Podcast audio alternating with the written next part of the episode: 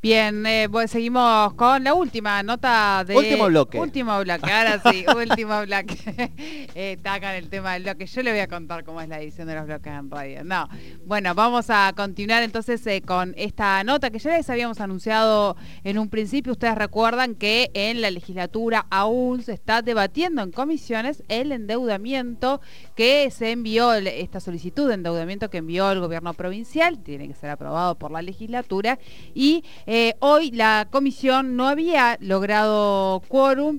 Eh, entiendo que habrían logrado este quórum con eh, haciendo un plenario de las comisiones, que son las, aquellas comisiones que habían trabajado, que es la Comisión A y la Comisión B, de Asuntos Constitucionales y la de Hacienda, hicieron un plenario entre ambas comisiones y ahí es cuando logran el quórum y quiero entender que hay despacho, pero vamos a preguntarle mejor. A ver si la oposición no se levantó. Bueno, preguntémosle a la diputada. Claro, a la diputada que ya está en comunicación con nosotros. Hablamos de la diputada provincial Liliana Murici, que ya está en comunicación. Buenas tardes, bienvenida a Tercer Puente. Jordi Aguiar y Soledad Brita Paja la saludan.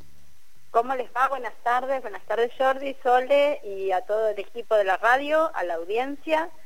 Y bueno, eh, ante las intrigas eh, reglamentarias, eh, por ahí tratar de aportarles un poquito de, claridad. Tal, cual.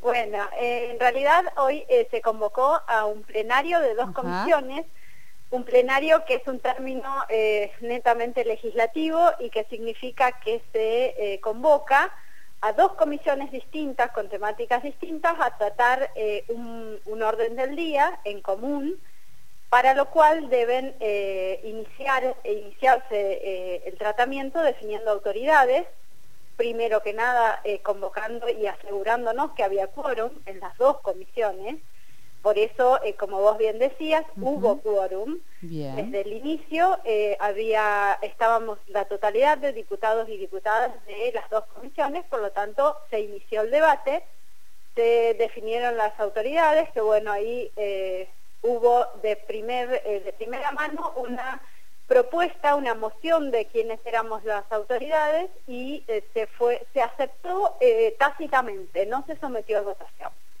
Empezó el debate respecto a eh, cómo iba a considerarse la votación eh, dentro de, la, de, esta comisión en común que estábamos haciendo, llevando adelante, y ahí es donde hubieron distintas posturas, dos específicamente, la del Movimiento Popular Nauquino, que ajustándonos al reglamento decíamos, como se está creando una nueva comisión, ya nos olvidamos de las mayorías individuales de cada una de esas comisiones.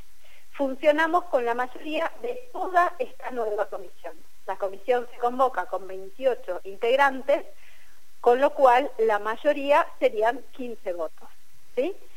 Eh, ante eso, eh, bueno, la, oposición manifiesta que no, que la, mayoría debía ser eh, evaluada y, considerada en cada una de las comisiones individualmente.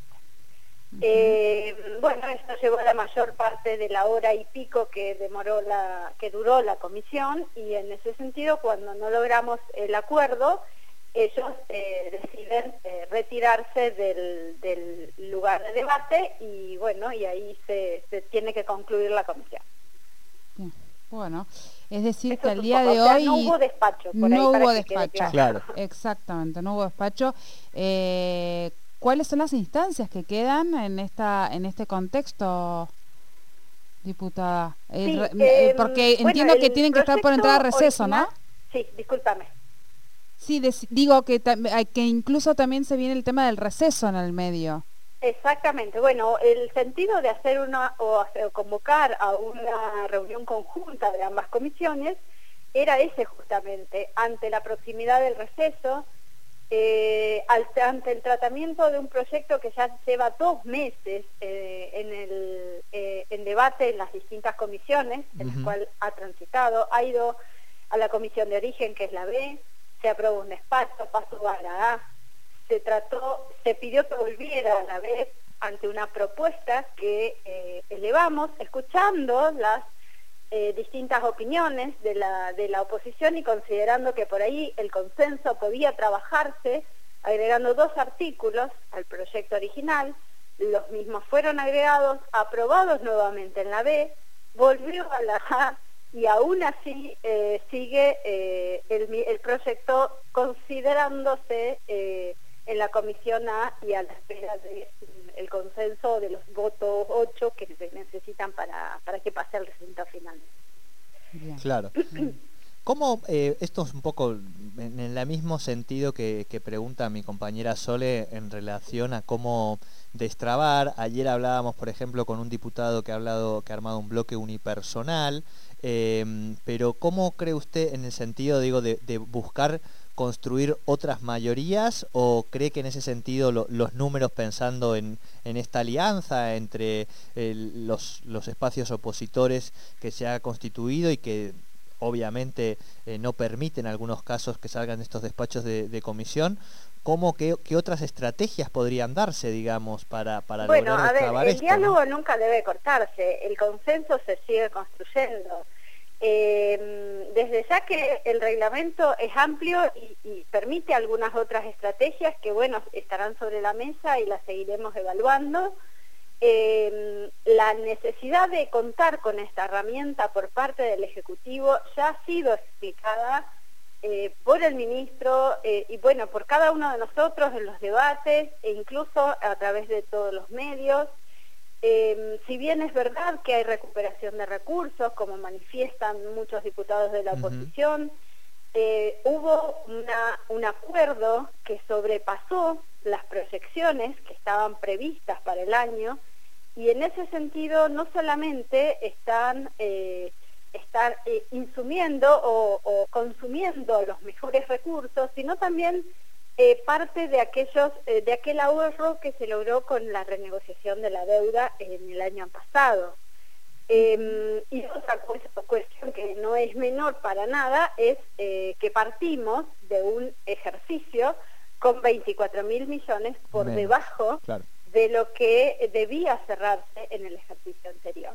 Entonces, si hubieron mejores recursos, seguramente fueron aplicados para poder paliar esa gran eh, mm, deuda flotante que se llama la de cierre de un ejercicio, en donde es necesario empezar a eh, considerar qué cosas tenemos que atender prioritariamente. Bueno, en el medio está una pandemia que no podemos mirar eh, ni dejar en el olvido, asistencia por parte del Estado y presencia del Estado en un montón eh, de actividades y de acciones y, una población que está requiriendo una mayor eh, presencia de él. Así que realmente em, no, no encuentro los motivos por los cuales apuntan a una, eh, una situación caprichosa, ¿no?